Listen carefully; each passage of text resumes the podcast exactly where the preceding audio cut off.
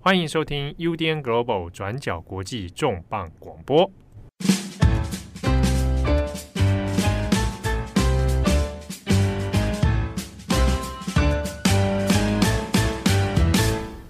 Hello，大家好，欢迎收听 UDN Global 转角国际重磅广播。我是编辑七号，我是编辑木仪。今天的重磅广播，我们要回溯一个先前在国际新闻上面讨论很多的事件哦。可能大家有注意到，在今年五月一号的时候，有发生了一起坠机案。那这个坠机案呢，坠落的地点是在亚马逊的雨林里面。然后，在这个事件里面，大家讨论最多的就是，因为这这是一个小飞机嘛，哦，小飞机那上面呢，成人哈，上面的三名成人，包含机师在内，是不幸罹难了。可是这个飞机上面呢，还有几位乘客是小朋友。啊，包括一个十三岁的这个女孩，以及另外三个年纪都很小哦，九岁、四岁，还有一个是十一个月大的。啊，那这四个人呢，年纪都非常小，可是，在坠机之后，那也非常奇迹的哦，在亚马逊的雨林里面生存了四十天。然后最后是被成功被这个搜救队找到，然后就获救了。那四十天哇，这已经是一个多月了哦。一个多月，这四个小朋友可以在雨林当中找到生存下去的方法，所以在国际新闻在讨论的时候呢，都觉得非常的不可思议。那就觉得用哎会用奇迹啊来看待这个事件哦。那。我们有看到一些媒体里面，当然以中文的比较多了，中文就会把它形容成是啊，好像电影情节一样啊，或者是说哇，这个是奇迹啊，居然就这样生活下来哦。好，不过我这边就是我自己个人啊，我不太喜欢在看国际新闻的时候会形容说像电影一样，嗯，哦，这个我觉得拿现实很多事情拿来比电影是蛮吊诡的一个心态哦。但是的确，因为它本身这个事件它很戏剧化。那我们今天重磅广播要讨论这个。新闻呢，除了可能会带过一下关于这这些小姐弟们、哦，四个小朋友他们在雨林当中，哎，可能大家会好奇还是是怎么样度过的啊、哦？之外，其实我们想要透过这个新闻要延伸一个事件，因为我们在看的时候呢，有注意到关于第一个哥伦比亚，第二个是亚马逊雨林。那这中间里面，其实我们过去在做国际新闻的时候呢。呃，转角国际呢有做过一些议题哦，都跟当地的原住民生态、原住民的族群冲突，以及一些黑帮组织啊在里面的角力。那过去这反而很多在新闻里面讨论比较多的议题是这些，这些议题在这一次的亚马逊雨林当中这个坠机案件里面，其实有一些些关系。好，所以我们今天的这个题目里面呢，我们会延伸出来哦，从这个坠机案，从小朋友们在这个雨林里面的生存哦，我们有发现一些线索，延伸出来，我们要讨论的是，在这当中，关于亚马逊雨林当中一些哥伦比亚的武装分子、帮派的角力啊，以及背后林林总总的一些问题哦。好，那我们这边首先先大概简单的哦来回溯一下这一个坠机的事情。那坠机案呢，它是发生在今年二零二三年的五月一号。那这四个小孩哦，都是哥伦比亚的小孩哦，哥伦比亚的孩童。那跟他的妈妈，那还有其中一位是亲戚，那就搭上了一台小飞机，然后从哥伦比亚的东南部哦，往北的方向来飞行哦。但是中途呢，这个小飞机就失事了，然后就在亚马逊的一个原始雨林当中就坠机哦。那这机上的三名成人呢，包括妈妈，啊，包括还有这一名亲戚以及机师。后来都是全部罹难的。好，那妈妈的部分呢，是坠机中她并没有当场就死亡哦，那就还有一息尚存啊，但是最后也是不幸罹难。那根据这个后来小妹妹的说法是，他们还有讲到话嘛？好，妈妈还有跟她讲到一些话。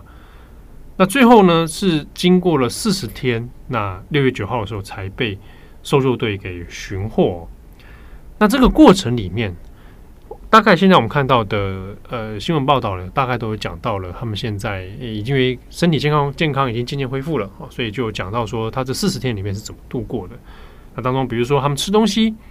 那主要是由这十三岁的这个莱斯利啊，他现在是十三岁姐姐啊，那他来负责照顾。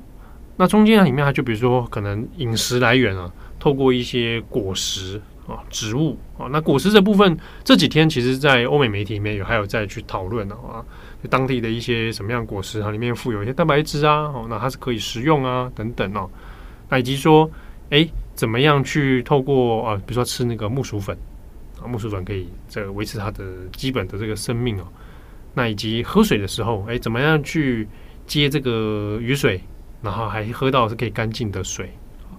那过程里面其实可以发现，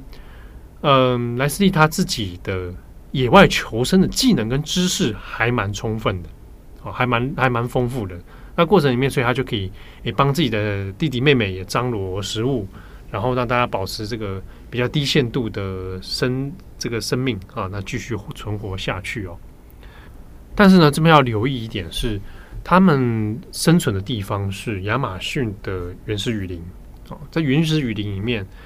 在那一片区域哦，它本身是还有很多各种环境上的威胁哦。那当然不只是呃你食物里饮食来源不足的问题，也包括说它要面临野生动物的袭击。好，那这一片雨林里面会出没的就包括像美洲豹啊，也有可能是水蟒啊、大蟒蛇、毒虫。啊，各种的这样呃，其他野生动物啊、昆虫啊的威胁，所以它其实呃危险度是相当高的啊。所以外界在看的时候会觉得很不容易啊。四个小孩子啊，那在这样的环境之下还能够平安无事啊，所以本身这个可以说是相当奇迹的一件事情啊。那搜救队呢，在过程当中，他们也有派出搜救犬啊，这边也可以讲一下，就是。呃，后来这搜救犬进到云里面，那搜救犬叫做威尔逊啊，威尔森。搜救犬呢，有没有找到这个小孩子呢？根据后来获救的小孩子的回忆啊，是说是真的有看到一只狗啊，那个狗狗有来跟他们待了几天嘛。后来这个小孩子这个在医院之后恢复健健康，那有画画，那他们就画了一些他们哎，就画说他们那时候在雨林里面的一些景象这样子。那画里面就有画出一只狗。啊，就有说啊，那狗狗就是很也很后来也很瘦了啊，跟他们，然后后来过了几天之后，狗狗又不见了。那那个威尔森，截至我们录音的时间，威尔森现在是还没找到。哦，搜救犬自己本身失踪了，那当然有点担心了，因为，诶，即便它是狗啊，那在雨林当中，它也不见得有很多食物可以吃，而且它也同样面临很多威胁。后来就一些搜救犬的相关专家是说，有点大概研判是，你进去之后，当然会有听到很多声音嘛。其他的动物啊，或者是什么样的这个环境的资讯哦，可能会造成这只搜救犬的行为开始改变。好，所以也许哎，有有一下子找不到啊，这个这个是其中一个问题哦。好，那这个是中间的一个插曲啊。那现在几位这个四个小朋友呢，是已经获救了。哦，那身体健康，刚开始被发现的时候，当然就很瘦。不过现在。我们已经知道的资讯是，他们基本上健康是没有什么大问题啊，那也渐渐的恢复。那里面呢，也另外谈到了一个是搜救队啊，一个有拥有现代科技装备的搜救队。那一开始你看，他们都要花了四十天才找到。那过程里面，他还是有去找了当地的原住民来做协助，熟悉这一片雨林地貌啊、生态啊，哦，然后地形啊。的人呢，来协助。我们在看像英国的《卫报》在报道的时候呢，中间他们去讨论了一条支线哦，就是诶地方的这个原住民啊，或者讲嗯土著原住民，他们怎么来协助的？他们用了哪些方法？里面有谈到说，他们其实因为也平常很熟悉这片雨林，所以呢，可以更有效率的哦去找到孩子们的去处或者发现一些线索。还有一个是台湾新闻也有人写了，好，就是说。啊，他们后来比较借助一个可能看起来比较相对超自然的力量，比如说喝这个死藤水，然后让自己进入一种可能是恍惚的状态。好，那在原住民文化里面，他就觉得说，哎，这个方式可能他可以去接到某一种比较超自然的频率。好，然后呢，哎，借这个方式，可能像通灵一样去找到小孩子们。好，那这个是部分是卫报他有特别去。访问那也有写了，那这个是当地原住民的说法啊，的确采用这个方式啊，当然就结果也是找到人了。那这个过程报道里面，他们有这样做，但是呢，我们也很在意一个事情，就是找到小孩子之后呢，有讲到一些诶、欸、回忆嘛，比如说他对然后当时妈妈跟他说了什么，那以及诶、欸、过程里面到底发生什么事情啊？我们有发现说，孩子们有回忆，诶、欸，其实，在雨林里面的时候是有听到脚步声的，那这脚步声感觉是成群结队。就很大一群人在在进攻，那研判应该是搜救队了，哦，搜救队或者相关的人士哦，正在里面搜索，那表示他们距离其实已经有一度其实是蛮靠近的。那为什么呃会特别讲到这件事呢？因为孩子们说有点害怕那个声音，害怕像军队的走路的声音啊，他有看到说，哎，好像是穿着制服的人。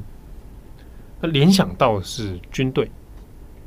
好，那这个线索刚开始讲的时候，好像也大家就诶不以为意了啊，就事情也过去了。可是我们有发现，这个事情可能还是连接到了这些孩子们的家庭背景，以及为什么他想到军队的时候他会害怕，为什么听到脚步声的时候也会紧张呢？背后就涉及到了关于哥伦比亚的武装分子，好，那以及。回溯过来，他们为什么那天要搭飞机往这个地方飞？然后后来中间又坠机，哦，这个事情它背后有一些线索存在。好，那我们回看搜救的行动，的确就让人家质疑说，那为什么会进行这么久？那即使搜救队有这么靠近这群孩子，那为什么会？还是要花这么久的时间。那像刚刚七号有提到说，这些孩子们他们可能不知道这些人其实是来救他们的，所以听到声音之后，可能就马上躲起来。那根据现在的报道有提到说，这四个孩子的爸爸自己本身就曾经受到武装分子的威胁，那可能是因为这样子，在这些孩子们的世界观中，认为说穿着军绿色衣服的人。或者说，一大群穿着军绿色衣服的人向他们靠近，那很有可能就是危险分子，很有可能是武装分子。那这个对于我们来说可能会比较无感，但是在哥伦比亚这种长期处于内战或是冲突状态的国家，他们可能在很多农村地区常常会有游击队出没。那有可能非常多小朋友他们从小就被告知说，当你看到什么、听到什么的时候，就代表坏人来了。那如果我大人不在身边，你该怎么做，或是该视什么样的情况来选择逃跑，或是选择你要不要躲起来？那对于这件事情，我们就必须要回来讨论这五十几年来，为什么哥伦比亚一直处在漫长的血腥冲突当中，以及我们会来探讨这些血腥冲突是怎么样影响到哥伦比亚的孩子。哥伦比亚其实到现在还是有非常多他们政府非常难有效控制的。武装分子他们盛行的地区，那像刚刚提到，尤其在很多农村地区的平民，他们还是常常生活在武装组织的威胁之下。那首先，我们要先来简单解释一下，为什么哥伦比亚会有武装组织哦。简单来说，这些游击队当年在一九四零年代，在左翼盛行的时期，他们就成立起来，然后想要来集体来对抗比较右倾的保守政府。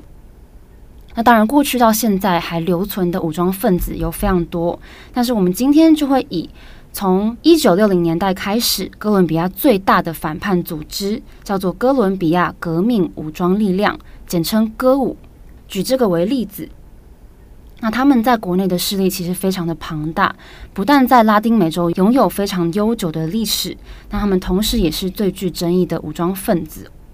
那即使在五十多年之后，他们现在已经解散了，但是当年的派系还有这个歌舞，他们分支出来的团体，现在还活跃在哥伦比亚国内各处发展。那这个历史脉络，我们等等会来做补充。那我们来看这次在哥伦比亚雨林里面求生四十天的孩子们，他们是来自哥伦比亚阿拉拉夸拉的孩子。那这个地区在哥伦比亚南部，常常会有武装分子出没。而且经常出没的这些武装团体，就是我们刚刚提到过去最强大的武装分子歌舞分出来的派系。那他们长年以来会用暴力来威胁村民，或是强行带走他们的小孩，逼迫他们加入，跟他们一起作战等等。那尤其是很多原住民儿童，他们很容易变成他们带走的目标。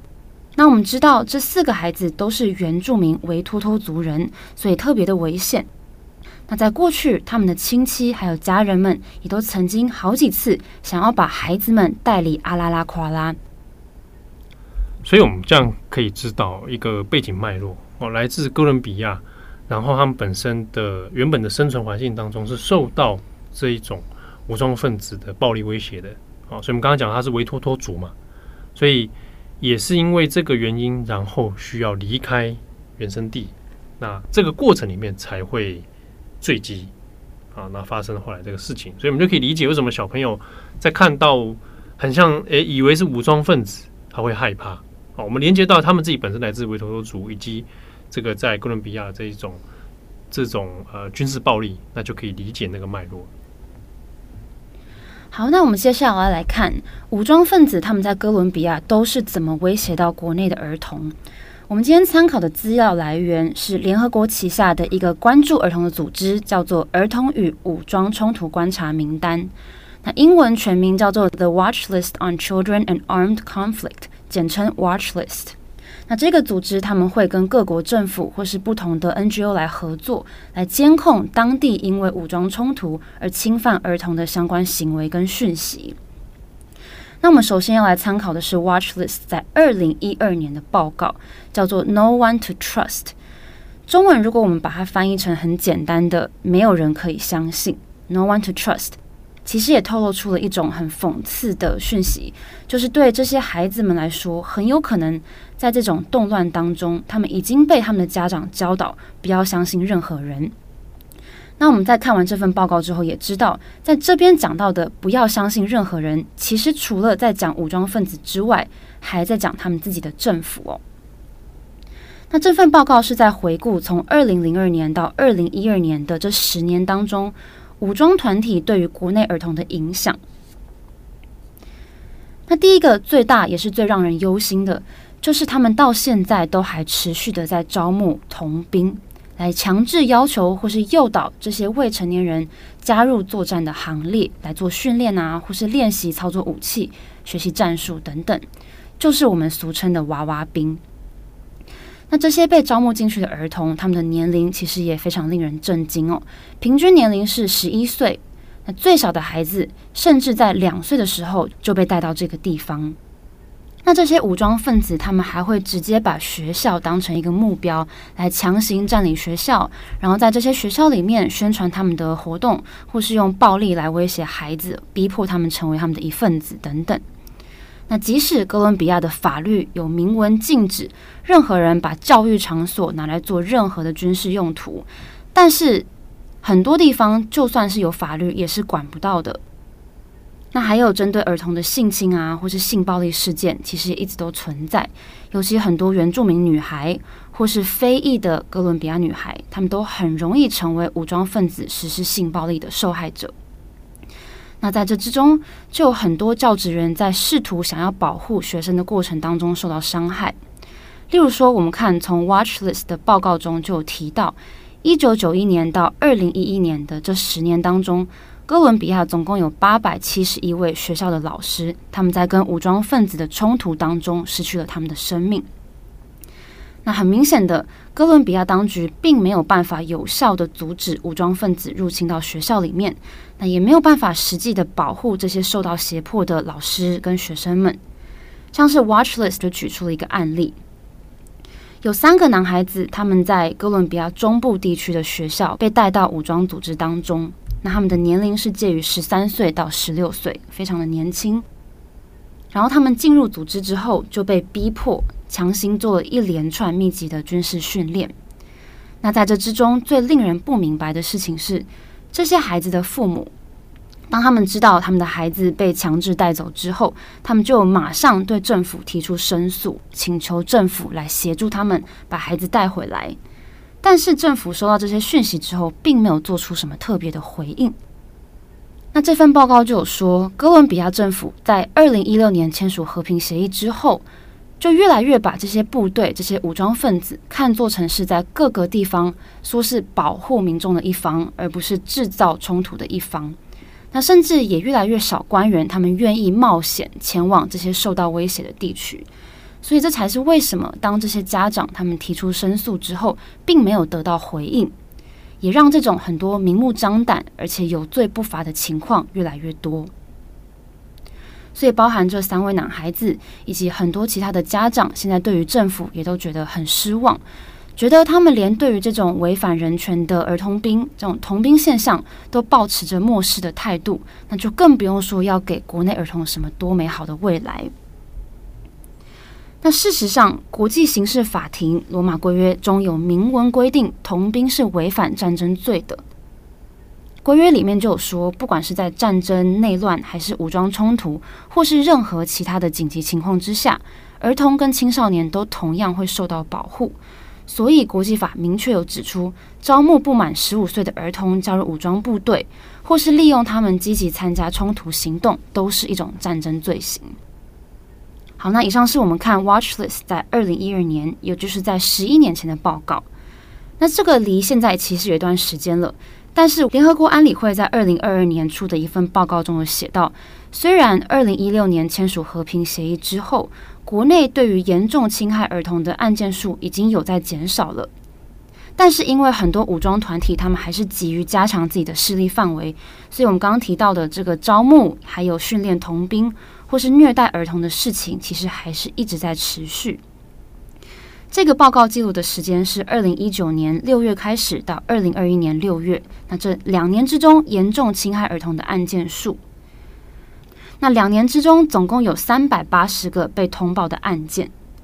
如果我们假设每一个被通报的案件中受害者都是一位，那这个三百八十位儿童当中就有两百二十个人，超过一半的人是被招募为童兵，然后再来有一百四十二人是被杀害、被虐待。被强暴、被施以性暴力，或是被绑架等等。那在这之中也包含了很多袭击学校啊，或是控制学校的案例。那这个是联合国安理会记录从二零一九年到二零二一年年中的状况。那当然，不同的单位会透过不同的方法搜集到不太一样的资料。那我们看另外一个是国营的哥伦比亚家庭福利研究所的数据。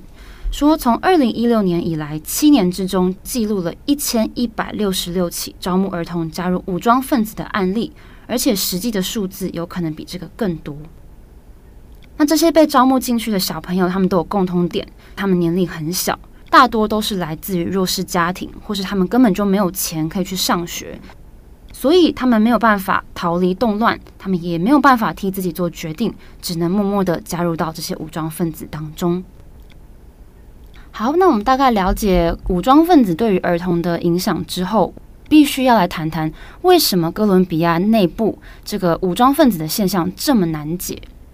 首先，我们刚刚有提到歌舞的这个组织，这个组织是在一九六四年成立的。那它的雏形其实就有点像是最一开始从农村地区有一批生活很穷困的农民，他们在一九四零年代，他们受到这个左翼思想的影响，然后就开始参与罢工行动，来倡议土地改革。那我们可以说，歌舞是在哥伦比亚阶级动乱非常剧烈的时代建立的。他们多年来的诉求跟目标，就是想要团结所有农村的贫困人口，然后透过武装革命来打倒政府，抢到政权，然后在哥伦比亚重新分配财富哦。那当时成立的背景其实是在冷战时期，所以他们所谓的武装革命也获得了苏联以及古巴的支持。那这些国家就鼓励这些人来持续跟立场算是向右倾的哥伦比亚中央政府来进行对抗。那从一九四八年正式引爆了国内保守党跟自由党之间的血腥冲突，这个冲突长达十年的时间，而且在他们全盛的时期，成员有高达一万七千多人，势力非常的庞大。那他们最为人所知的是，他们会使用所谓的非常规战术来抵抗正规军的围剿。这边说的非常规战术，指的是他们会透过设置炸弹、设置地雷、洗劫村庄，还有绑架、谋杀等等，用这些手段来对付政府的正规军。那大家可能会很疑惑，觉得要来抵抗国家正规军，那为什么要去攻击平民呢？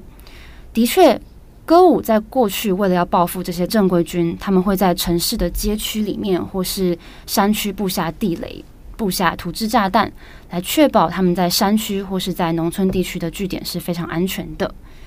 但是通常遭殃的人都会是最无辜的平民。还有，他们为了要威胁政府，所以他们过去也常常绑架一些政治人物啊，绑架军人、绑架警察等等，来作为跟政府换球的筹码。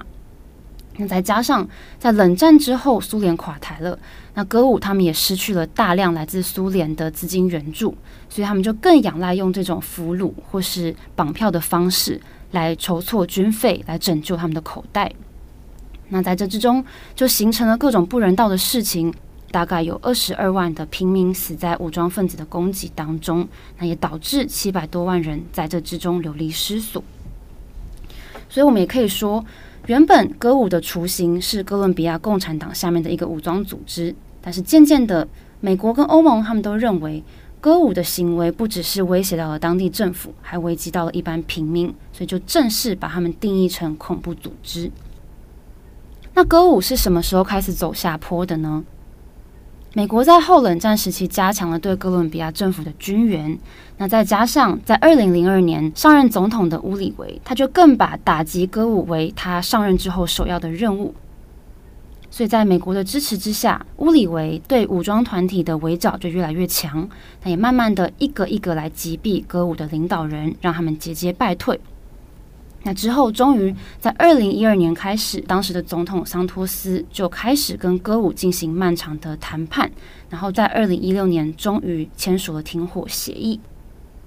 在这份和平协议当中，桑托斯政府他们就说服了歌舞，说服他们要全面的解除武装，还要接受联合国跟哥伦比亚政府的安置计划，还要摧毁他们制造的毒品经济等等。那歌舞成员他们在停火之后要怎么办呢？他们杀了这么多人，会不会受到审判？那其实这份和平协议也做了一些妥协，例如说，他们对于部分成员要实施特别条例，让他们可以获得减刑，或是也是让他们可以无条件让部分的成员获得国会保障席等等。那我们也可以说，哥伦比亚政府跟歌舞他们双方都在这个和平协议里面做了妥协。那在签署停火协议之后，哥伦比亚在二零一六年十月就举行了公投。当年的公投题目是：你是不是支持结束冲突的最终协定，以建立稳定持久的和平？那当时的答案只有是跟否两个选择。那外界本来就认为说，哥伦比亚人应该会认为这个得来不易的和平协议终于来了，照理来说应该是可以停止这个接近半个世纪以来的武装冲突，所以应该会是一面倒的投下是这个选项。结果没有想到，公投结果非常令人错愕。有百分之四十九点八的选民投下是，表示支持，但是有百分之五十点二的选民是投了否，不接受为这个和平协议背书。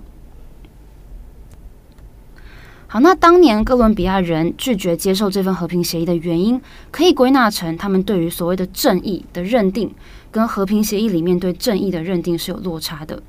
例如说，这个和平协议里面包含了特赦歌舞成员的条例。但是很多人民就认为他们是杀人不眨眼的武装分子，他们在过去以来在国内杀了无数个无辜的平民。那如果和平协议通过了，那这些杀人凶手在被审判之前就可以获得减刑。那要怎么对这无数个无辜的生命来做交代呢？那另外，如果让歌舞这些多次暗杀政治人物的极端分子他们进到国会了，那是不是就间接承认他们过去革命的合理性？那这种种的原因，也让当年很多哥伦比亚人没有办法接受，也拒绝为和平协议来背书。那公投结果公布之后，总统桑托斯他也坦诚说，这是一个很失败的结果。那他也说，虽然多数选民对于和平协议说不，但是政府不会放弃追求和平的那一天。所以后来歌舞也决定在二零一七年正式解散，成立了他们的政党，叫做大众革命替代力量党。